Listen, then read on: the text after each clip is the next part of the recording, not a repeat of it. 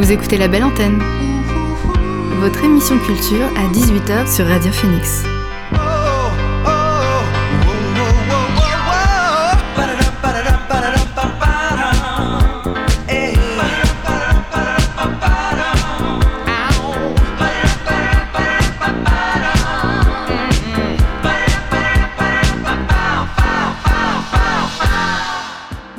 À toutes et à tous, c'est Alix sur Radio Phoenix et il est 18h.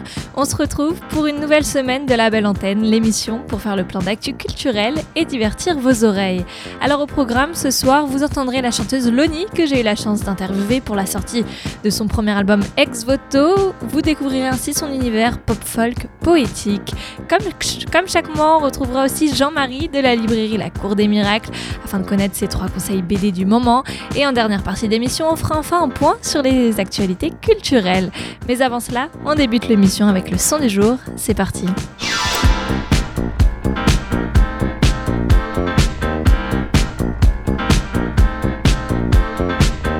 Et ce soir, le son du jour, c'est Big Big Baby du duo King Anna. Alors pour ça, je vous emmène direction Liverpool à la découverte de Anna Merrick et Craig Whittle, ainsi que leur premier album I'm Not Sorry, I'm Just Being Me, sorti vendredi dernier. Un disque sur lequel ils ont pris le temps de forger, de forger un son ample, torturé et sensuel, sur lequel ressort la voix grave de la chanteuse. On les écoute sur leur titre Big Big Baby, c'est King Anna sur Radio Phoenix.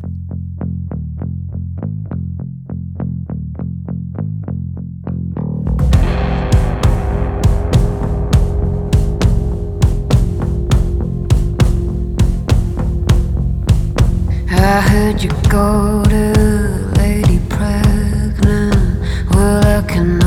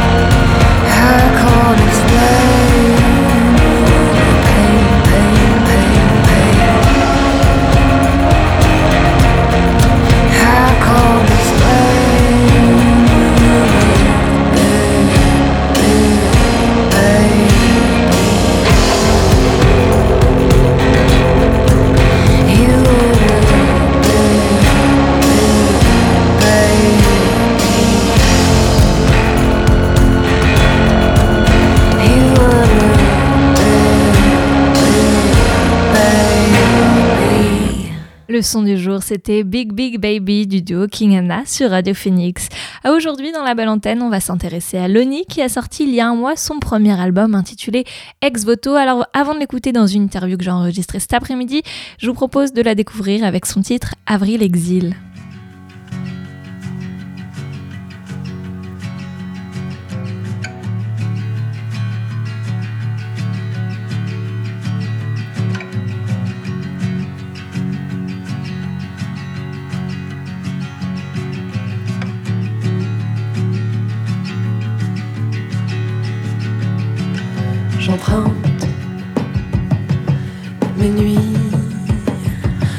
Sommeil.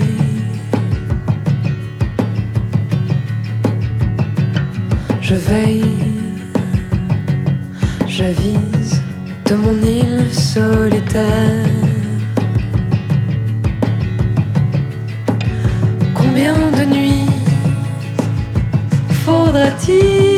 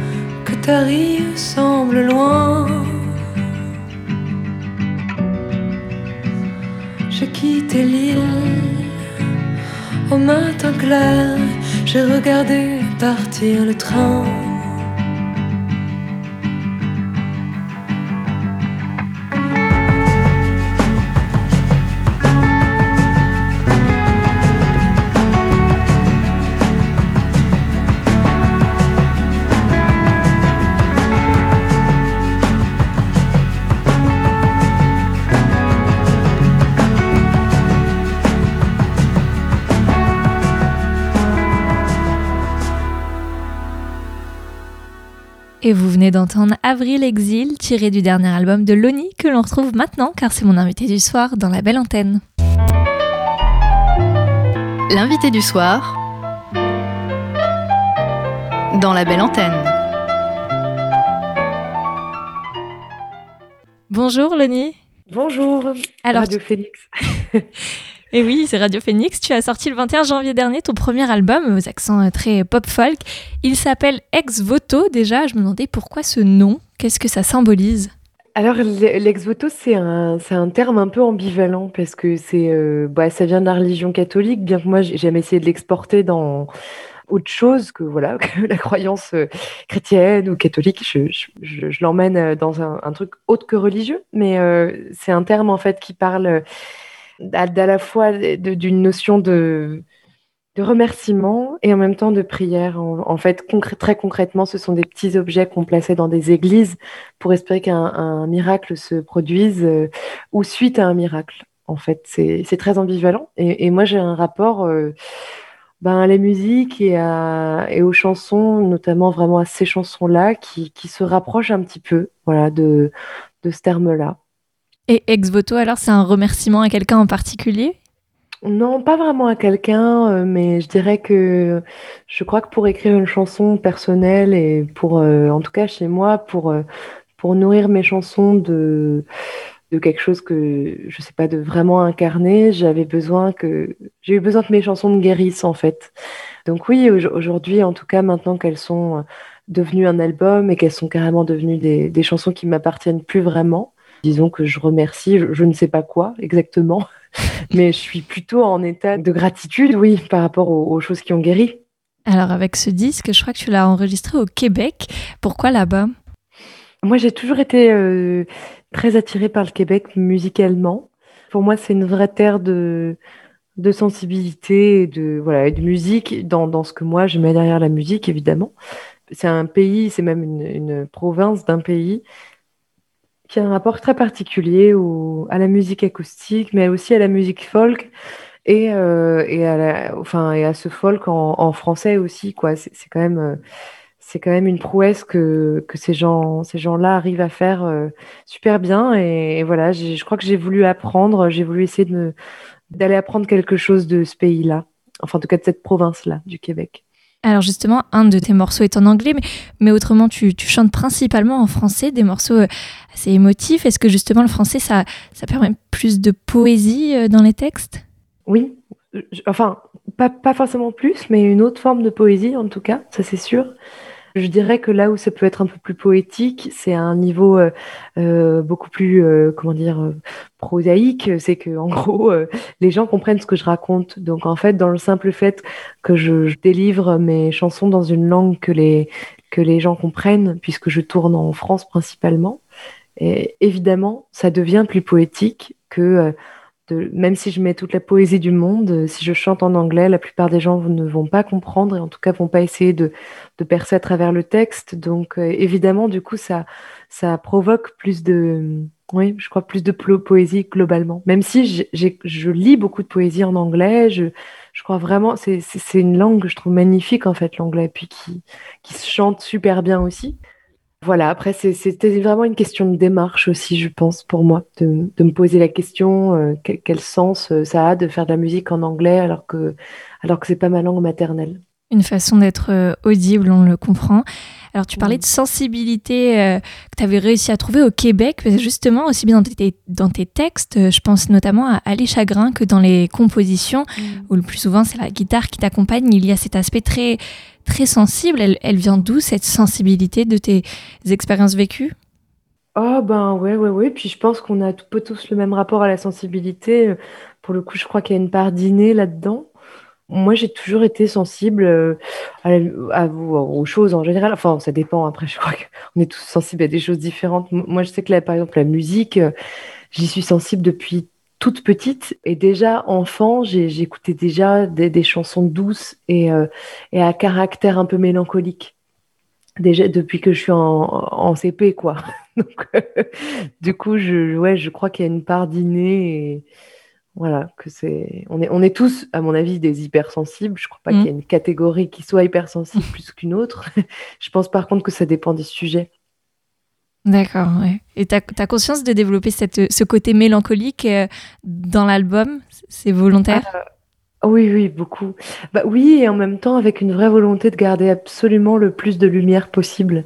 Je me suis euh, activement battue, non pas avec des personnes, mais plus avec moi-même, on va dire, mais je me suis activement euh, ouais, ba- battue auprès de moi pour, pour laisser, laisser de la lumière absolument, de, de ne pas tourner en rond vers le, dans l'obscurité.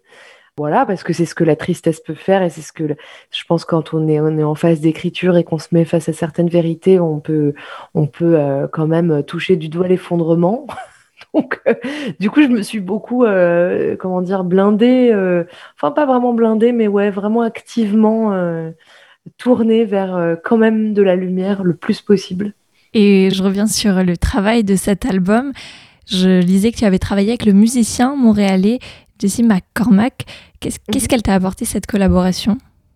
Bah, en fait, Jessie, euh, dans son rapport à la musique, il est très particulier et très différent de moi. Une fois de plus, je pense que c'est quelqu'un qui m'a beaucoup appris parce qu'il a un rapport qui est très, déjà très corporel et très instinctif à la musique. Il fonctionne vraiment avec, euh, avec un esprit assez sauvage, on va dire, avec euh, de, voilà, les choses. Il réfléchit pas énormément. Et moi, je sais qu'au contraire de ça, je peux me poser dix fois trop de questions. Et sans même aller dans quelque chose de péjoratif, euh, je peux avoir un rapport presque désincarné à la musique. Euh, c'est, j'engage pas beaucoup mon corps en fait euh, dans ce processus-là. J'ai pas, comme voilà, comme je te disais, j'écoute de la musique de manière assez mélancolique. Je, je danse pas beaucoup en l'écoutant. Je, voilà, je peux vite scinder ma tête et mon corps. Et Jessie, j'ai tout de suite senti et vu, euh, j'ai assisté à un de ses concerts, que c'était, il en était vraiment autrement pour lui. euh, c'est, voilà, il, a, il a, il a un truc, euh, il a un peu un truc de fauve en fait avec la musique. Il a vraiment, euh, vraiment un truc fiévreux. Et, je m'étais dit à l'époque, en, faisant un peu le tour de mes, de mes maquettes, je me disais, mais c'est super, mais alors moi, j'ai quelque chose de tellement doux là dans les mains que je faut que je trouve le moyen d'aller le confronter à, à quelque chose d'autre, parce que c'est ça qui serait intéressant. Ce serait de. C'est l'altérité, en fait. Enfin, moi, c'est ça qui me plaît.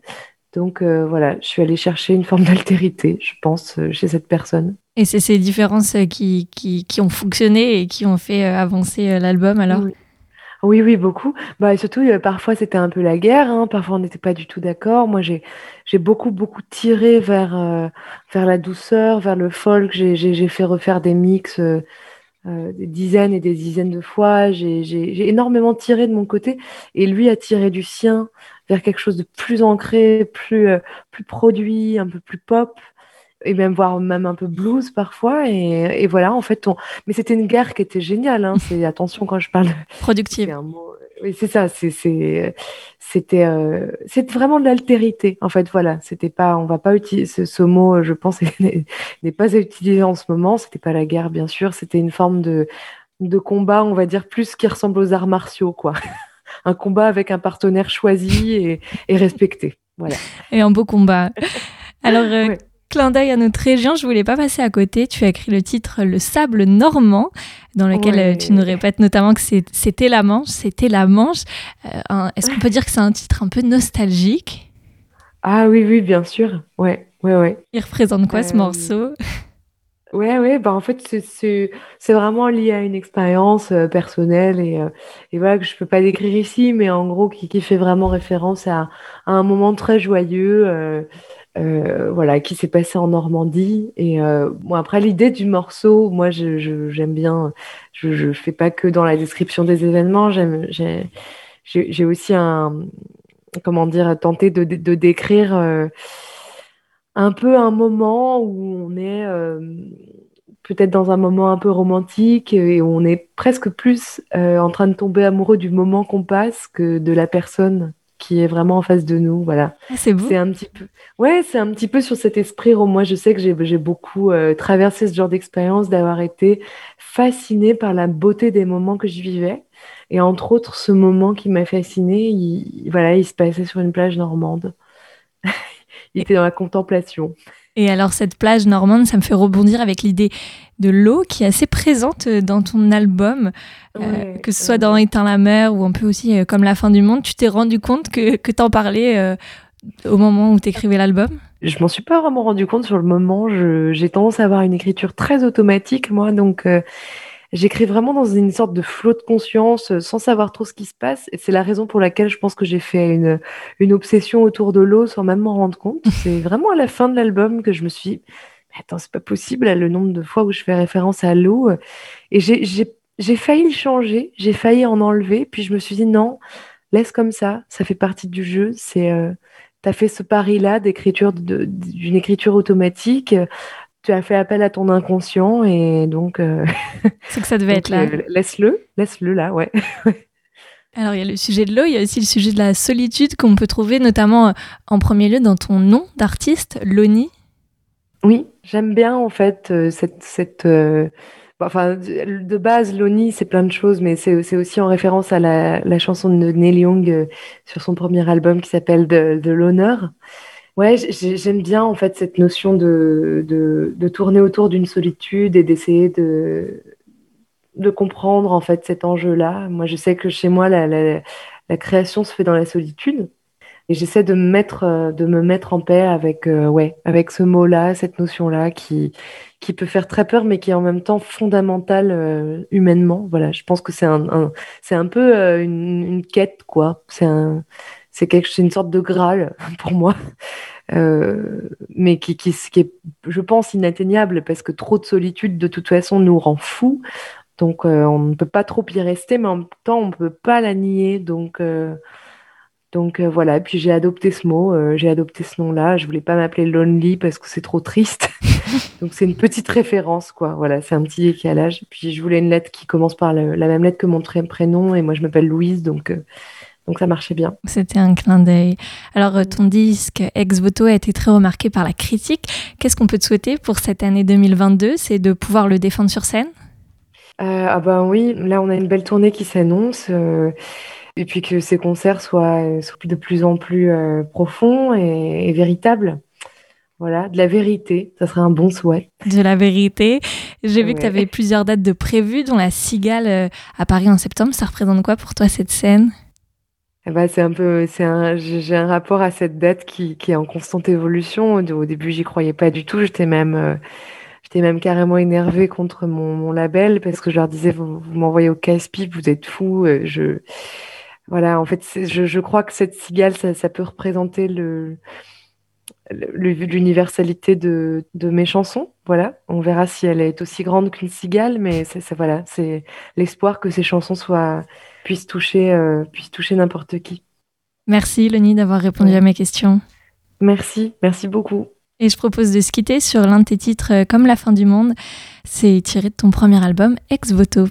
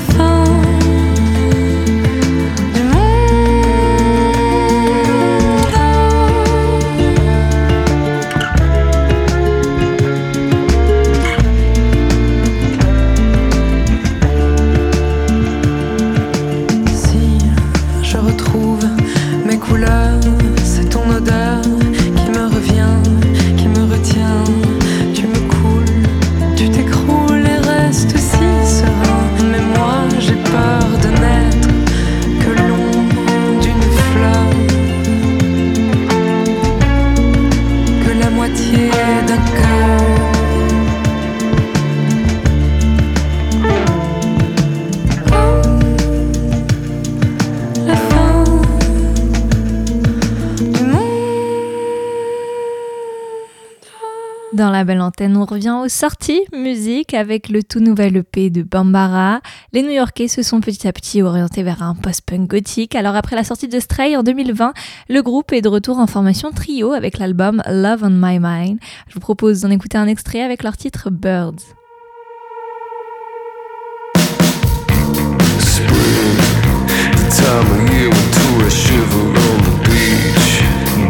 birds begin to fall out of the sidewalk trees. But sometimes when it rains, we grab a and find a place to watch the planes.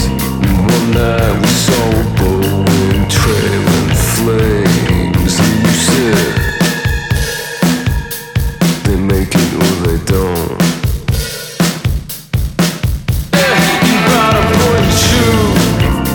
try to document your visions of the truth.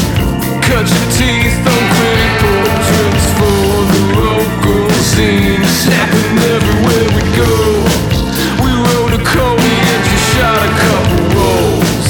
And the bony kid who broke my nose was glad to prove.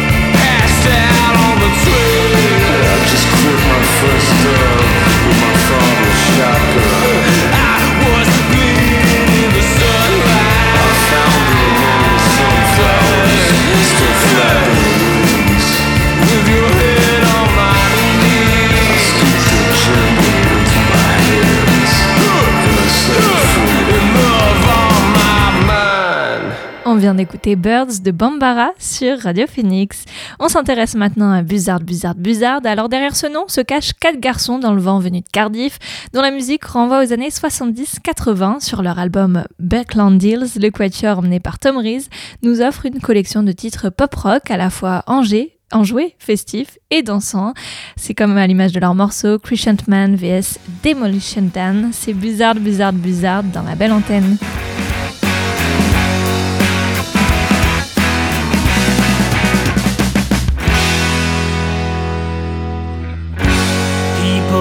running scared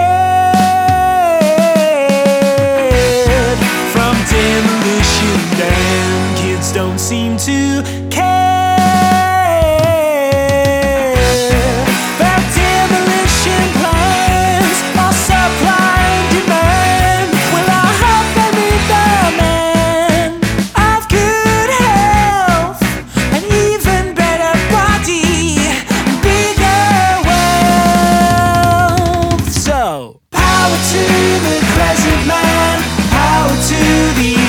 man. Power to that peasant fool, power to the crescent moon.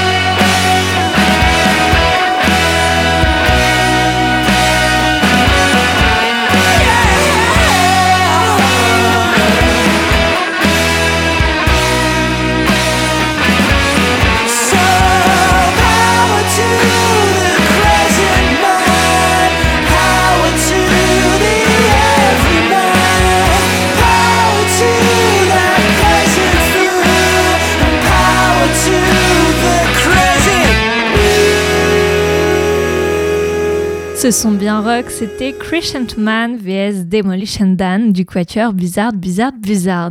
Allez, tout de suite, on passe à la chronique bande dessinée de Jean-Marie de la librairie La Cour des Miracles afin de connaître ses albums du mois. Vous écoutez la belle antenne sur Radio Phoenix. Comme chaque mois, on retrouve Jean-Marie de la Cour des Miracles pour sa chronique BD. Salut Jean-Marie. Salut Alix. Eh ben, cette fois-ci, je t'ai sélectionné trois albums hein, qui me paraissent intéressants dans cette euh, rentrée un peu particulière, puisque tu le sais, il y a des problèmes de papier, d'impression, de rupture euh, de livres.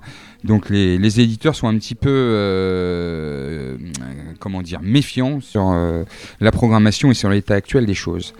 Malgré tout, tu as trois livres euh, qui, pour moi, euh, se dégagent du lot. On va parler déjà du David Sala. David Sala, je l'ai invité de nombreuses fois au tout début de la librairie avec Ripley. Je l'ai réinvité il y a trois ans sur le Salon du Livre avec Le joueur d'échecs, adapté de Stefan Zweig.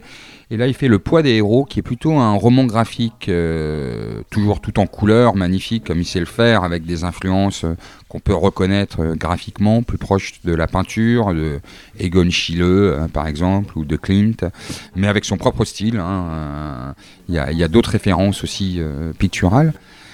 Et cette fois-ci, David Sala euh, ne s'empare pas d'un roman qu'il adapte, mais euh, s'empare tout simplement euh, de souvenirs et d'un- d'une grande partie d'un pan euh, familial et d'une histoire familiale, la sienne, celle de ses parents et surtout celle de ses grands-pères, des grands-pères marquants qui vont faire en sorte que, que sa vie de jeune garçon, euh, puisqu'il va avoir des, souvenirs très anciens avec eux euh, tout petit, jusqu'à aujourd'hui, son âge adulte, ses décisions quant à ses créations, ses sujets abordés, soient influencés par ces figures euh, de grands-parents qui ont traversé euh, la Seconde Guerre mondiale, la guerre d'Espagne, qui ont été incarnés dans des camps de concentration, qui s'en sont sortis vivants donc, et qui, bien évidemment, ont marqué cet enfant qu'il était et aussi tous les souvenirs qui errent euh, sur les murs de la maison à travers des portraits, des photos, etc. Une histoire familiale lourde. Là, tu es en train de feuilleter, d'ouvrir la BD devant moi.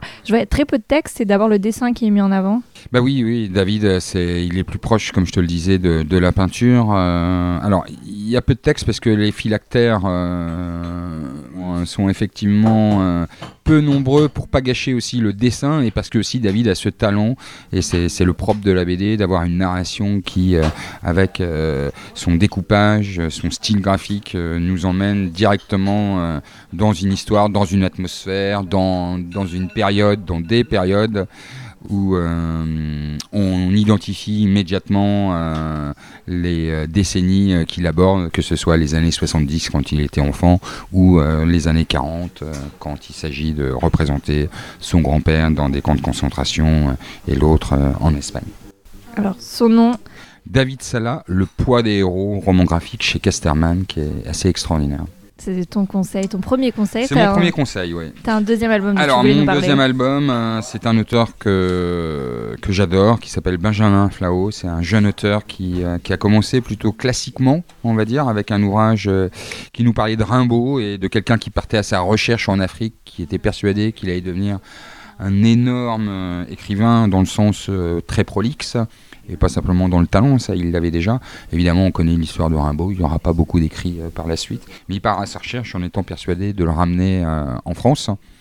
Depuis, il a fait un certain nombre d'albums. Là, il nous revient avec L'âge d'eau, c'est le début euh, d'une série série apocalyptique, fantastique, l'âge d'eau, bah, l'eau a recouvert la Terre, l'eau a envahi euh, la surface terrestre, où l'homme euh, essaie de survivre tant bien que mal, que évidemment euh, le pouvoir est aux mains de gens qui se l'accaparent, qui mettent des règles, des réglementations, que si tu n'es pas dans le droit chemin, ben, tu es banni, tu es enfermé, tu es quelqu'un qui est en marge. Donc là, on suit euh, une famille effectivement euh, unie avec euh, un personnage qui est un père de famille d'une bonne quarantaine d'années, qui apparemment sort de prison, qui était un terroriste écologique, Ça qui existe, rejoint sa mère. terroriste Ça- écologique. Oui, ça existe. euh, oh bah oui, oui. As, Greenpeace est considéré très souvent comme des terroristes écologiques, par exemple, quand ils font des interventions en mer. Là, il sort et il retrouve sa mère qui vit dans les marais, seule, qui est une espèce de, vieille femme très sage, qui vit avec euh, les croyances d'autrefois, et son frère cadet qui était un espèce de simplet, mais euh, pas si euh, simple que ça. Quand je dis simplet, c'est d'un point de vue intellectuel. Il est plutôt muet, mais c'est quelqu'un qui a un vrai rapport avec la nature, qui est en osmose complète avec les éléments, et qui, bien évidemment, va euh, faire partie de cette histoire avec euh, une, des interférences euh, autour de ces lieux magnifiques que l'on va découvrir, hein. et puis aussi ces aventures avec euh, une espèce de milice qui va les poursuivre, puisqu'évidemment, euh, ils ne sont pas là juste pour admirer euh, le paysage. Alors sur le dessin, c'est quoi la patte de Benjamin Flao? Ben, Benjamin Fao, ce qui est intéressant, si tu peux faire au-delà des techniques graphiques, c'est qu'il ose tout. Moi, la première fois que j'avais vu Benjamin Flao, je m'étais dit, euh, oula, il écrit des scénarios, d'habitude il travaille avec un scénariste plutôt classique. On voit la beauté de son, son mais il a, il a une aide conséquente avec un, scénario bien établi. Quand il se lance pour la première fois euh, tout seul, non seulement on se dit, bah, est-ce qu'il est scénariste, ce qui n'est pas le même métier, et en plus, on commence à découvrir une BD avec un découpage qui n'est pas classique. C'est-à-dire que, par exemple, sur la page de gauche, tu as quatre cases. Sur la page de droite, tu as une illustration pleine page. Tu tournes les pages suivantes, c'est une double page. Après, ça peut être deux cases, trois cases. Donc, il se permet une liberté euh, narrative et constructive euh, assez incroyable au niveau du découpage. Et ça fonctionne parce qu'il est très, très talentueux. Il nous emmène dans son univers. Il nous installe des temps de pause quand il fait des illustrations pleine page ou double page. Il arrive à faire des gros plans euh, sur des personnages, sur des scènes très précises. Donc c'est quelqu'un qui nous plonge vraiment dans son univers et si tu es sensible à ça, euh, bah, tu t'immerges, euh, c'est le, c'est le mot qu'il faut je pense, dans, dans cet âge d'eau. L'âge d'eau de Benjamin Flao, c'est ton Aux deuxième éditions conseil. Futuropolis. Et le troisième album, Eh c'est Rocking Chair. troisième album, c'est Rocking Chair chez Futuropolis. Là aussi, euh, Futuropolis, qui est la branche BD donc de Gallimard. Alors Rocking Chair, ce qu'il faut savoir, c'est que c'est deux auteurs que j'aime beaucoup, que j'ai déjà invités plusieurs fois, Alain Cocor et Jean-Philippe Perrault. Ils reviennent la semaine prochaine dans un lieu dont on parlera prochainement que, que j'ouvre, qui s'appelle L'amour des Miracles, avec euh, l'association Les Petits Miracles. Euh, Pourquoi je vous en parle? Parce que euh, L'amour des Sirac, c'est un nom que Alain Cocor a donné euh, sur une dédicace lors d'un de ses passages il y a quelques années. Donc c'est quelqu'un qui compte vraiment pour nous. Et là, il revient avec cet album scénarisé pour la première fois avec un, un dessinateur scénariste, Jean-Philippe Perrault, qui, euh, qui est loin de son univers apparemment. Et, euh, et au final, bah, ça fonctionne très très bien tous les deux. On va suivre l'itinéraire euh, non pas d'une famille, même s'il y a deux personnages qu'on qu'on va retrouver tout le long de cet album, mais d'un objet, d'un objet particulier qui est un rocking chair, donc un fauteuil, fauteuil qui est amené par des migrants euh, euh, slaves et qui, comme beaucoup de migrants, euh, vont décider peut-être de faire fortune et d'avoir un avenir dans le Grand Ouest, aux États-Unis. Donc on est dans cette image mythique du, du Grand Ouest et de la conquête de l'Amérique, avec ces premiers convois qui arrivent. Et très rapidement, le convoi est attaqué, tout le monde est massacré, et s'en sortent deux enfants, un jeune garçon et une fille encore un peu plus jeune. Et ce fameux rocking chair qui représentait euh, bah, les souvenirs euh, du, passé lointain de ces pays slaves avec euh, ces, ces gravures dessus, etc. Et qui euh, va passer de main en main de, voleurs à, des brigands, à des Indiens, qui va, qui va errer dans des canyonings euh, au gré de l'eau et qui va, à travers euh, ces péripéties, si on peut dire, bah, nous narrer cette histoire du Grand Ouest avec tout malheureusement ces massacres qu'il peut y avoir, parce que c'est quand même dans, dans la boue, le sang et l'eau que ça va se passer, et qui vont accompagner aussi euh, ce que je te disais tout à l'heure, c'est-à-dire l'odyssée de ces deux personnages survivants au départ, ces deux enfants que tu vas voir grandir au fil du temps, même si c'est pas eux qui, qui, qui seront présents durant tout l'album, puisque c'est vraiment le rocking chair, euh, mais on va les retrouver au fur et à mesure et on les retrouvera euh, à l'âge adulte et, et, et un peu plus tard. Son nom Rocking Chair des deux Rocking auteurs. Chair de Alain Cocor et Jean-Philippe Perrault qui seront en dédicace euh, samedi prochain. Merci Jean-Marie Merci Alix, à très vite. et au mois prochain.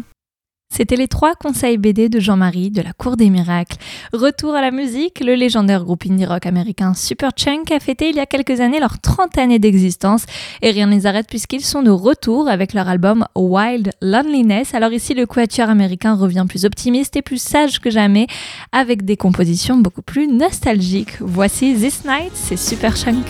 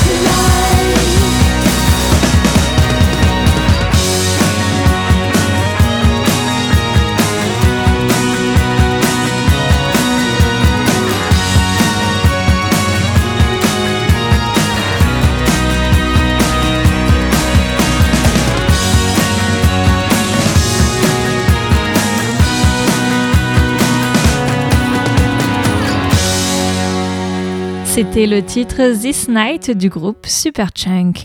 Plus de 25 ans après leur début, Nick Offer et sa bande viennent d'annoncer un neuvième album studio pour le mois de mai, toujours sur le label Warp. Conçu pendant les derniers confinements, Let It Be Blue se voudrait un disque de l'après, celui qui pourrait accompagner la réouverture des dance floors d'un nouveau genre. Et l'annonce de ce disque est accompagnée d'un extrait intitulé Storm Around the World où s'invite la chanteuse Maria User. Je vous le partage tout de suite, c'est Storm Around the World. When you walk through the streets of the city where we live, and I'm far away, I am with you even still. When you sleep in the bed in the house where we live away.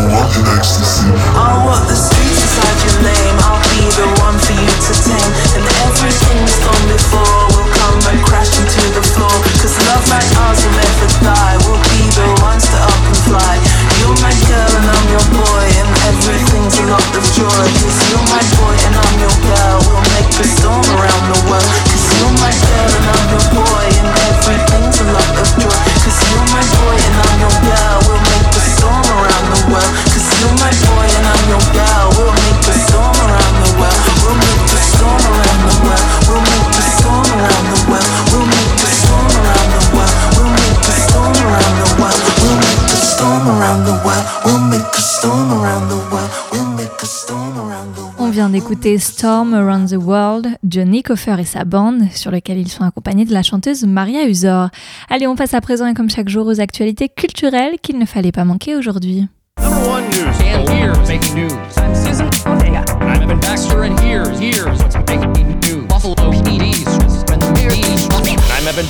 here's what's making news? Et dans ce flash, je vais faire le point sur les Césars. La cérémonie s'est tenue vendredi dernier et n'a rassemblé que 1,3 million de téléspectateurs, un chiffre en deçà des espérances de Canal+, qui diffusait pourtant le programme en clair. Alors à retenir toutefois de cette 47e édition, c'est le film Illusion perdue de Xavier Giannoli qui en est ressorti grand vainqueur. À la adapté du livre de Balzac, il a remporté 7 de ses 15 nominations, soit un record. Le long métrage empoche notamment les prix du meilleur film, du meilleur second rôle masculin pour Vincent Lacoste, ainsi que le meilleur espoir masculin décerné à Benjamin Voisin. L'opéra rock Annette a quant à lui remporté 5 Césars, dont celui du meilleur réalisateur qui est revenu à Léos Carax. Aline, le grand nominé, s'est pour sa part vu décerner un seul César, mais de marque, c'est celui de la meilleure actrice. En effet, Valérie Lemercier l'a emporté pour son rôle du vrai faux biopic de Céline Dion, qu'elle a elle-même écrit et réalisé. Le César du meilleur acteur a été attribué, à Benoît Magimel pour son rôle dans le film de Son Vivant. Alors, dans les moments marquants de la cérémonie, il est à noter qu'en début de soirée, Marie s'infiltre est montée sur scène et y a montré ses fesses, un coup d'éclat contre un événement hyper prout-prout, a-t-elle par la suite expliqué. José Garcia est quant à lui apparu à deux reprises sur la scène pour perturber la cérémonie présentée par son grand acolyte Antoine de Caunes. Plus émouvant encore, on relèvera l'hommage poignant de Xavier Dolan à son ami Gaspard Huliel, décédé en début d'année dans un accident de ski. Voilà, c'est tout pour ce flash info du jour. Musique à nouveau et on s'intéresse à une collaboration qui ne faisait pas de doute, c'est celle de Denzel Curry et Slow Tie. Le rappeur américain en effet demandé à son confrère anglais d'apparaître sur son nouvel album intitulé Melt My Eyes See Your Future, dont on attend toujours la date de sortie. On peut toutefois les entendre sur le titre Zatoshi, un nom qui s'inspire d'un personnage de film de samouraï japonais, mais aussi de Kill Bill. Je vous propose de les écouter tous les deux, c'est Denzel Curry et Slow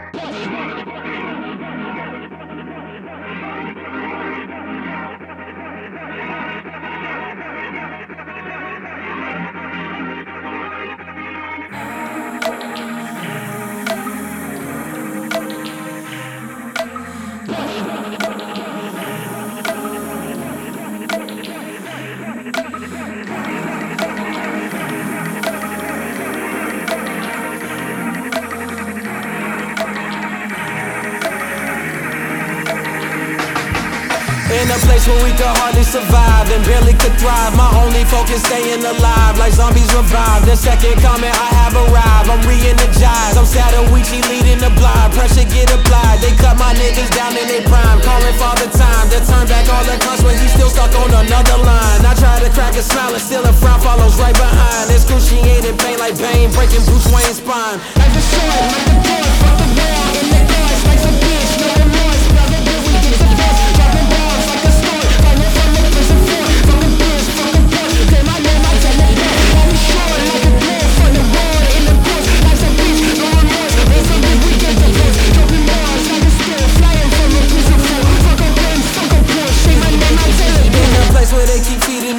for my true demise. United once the powers combine, the world will be fine. Believe me, throwing up the peace signs, and we go all time. Man, I ain't I'm just sleep deprived. I've been sick and tired, so be aware. Give me your eyes, inclined to be wise. Don't let the three six turn to a nine. Wait, let me rewind. Don't let the three six hypnotize mine. So God is my guide. This is a mighty sword on my side. My voice can crack skies. Create a code amongst the black lives. Make sure it's archived. Then go to every hood on this side where they can see crime and let them know that we can recline. They plan our decline. Before you get the logic and theory, I'll say what up, slime. I'm Sadawichi leading the blind. Pressure get applied. They cut my niggas down in their prime. Calling father time to turn back all the clocks, but he's still stuck on the other line. I tried to crack a smile and still the frown follows right behind.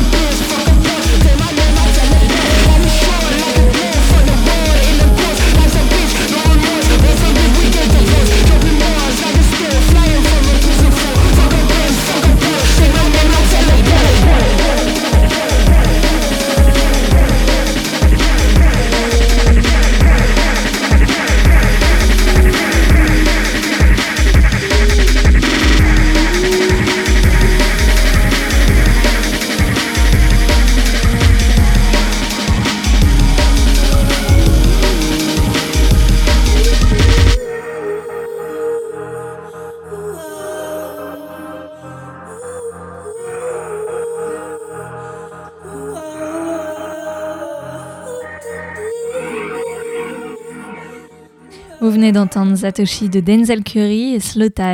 On s'intéresse maintenant à Hercules and Love Affair. Le projet du DJ et producteur Andy Bettler fera en effet son retour cette année avec un nouvel album, le premier depuis Omnion qui était sorti en 2017. Alors sur cet extrait qu'il vient de dévoiler, il nous offre une ambiance pour le moins disco et festive. Ça porte le nom de Grace. On l'écoute tout de suite, c'est Hercules and Love Affair sur Radio Phoenix.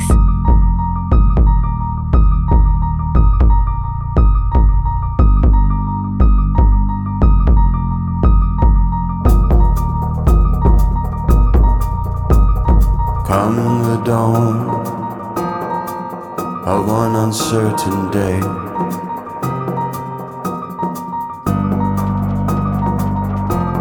You will have to go, but you'll laugh in the face of death and disaster.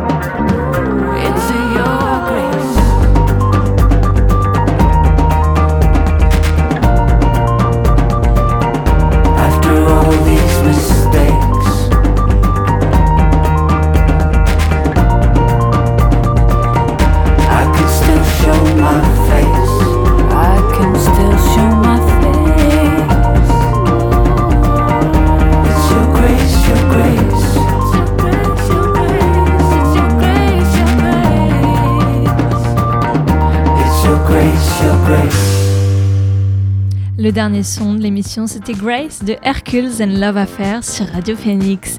Et voilà, la Valentine, c'est fini pour ce lundi, mais vous pouvez écouter ou réécouter l'émission en podcast sur le site Radio Phoenix ainsi que toutes les plateformes de musique. Je vous retrouve demain à 18h, même heure, même lieu. D'ici là, continuez à ouvrir en grand vos oreilles. Bonne soirée à tous. Ciao.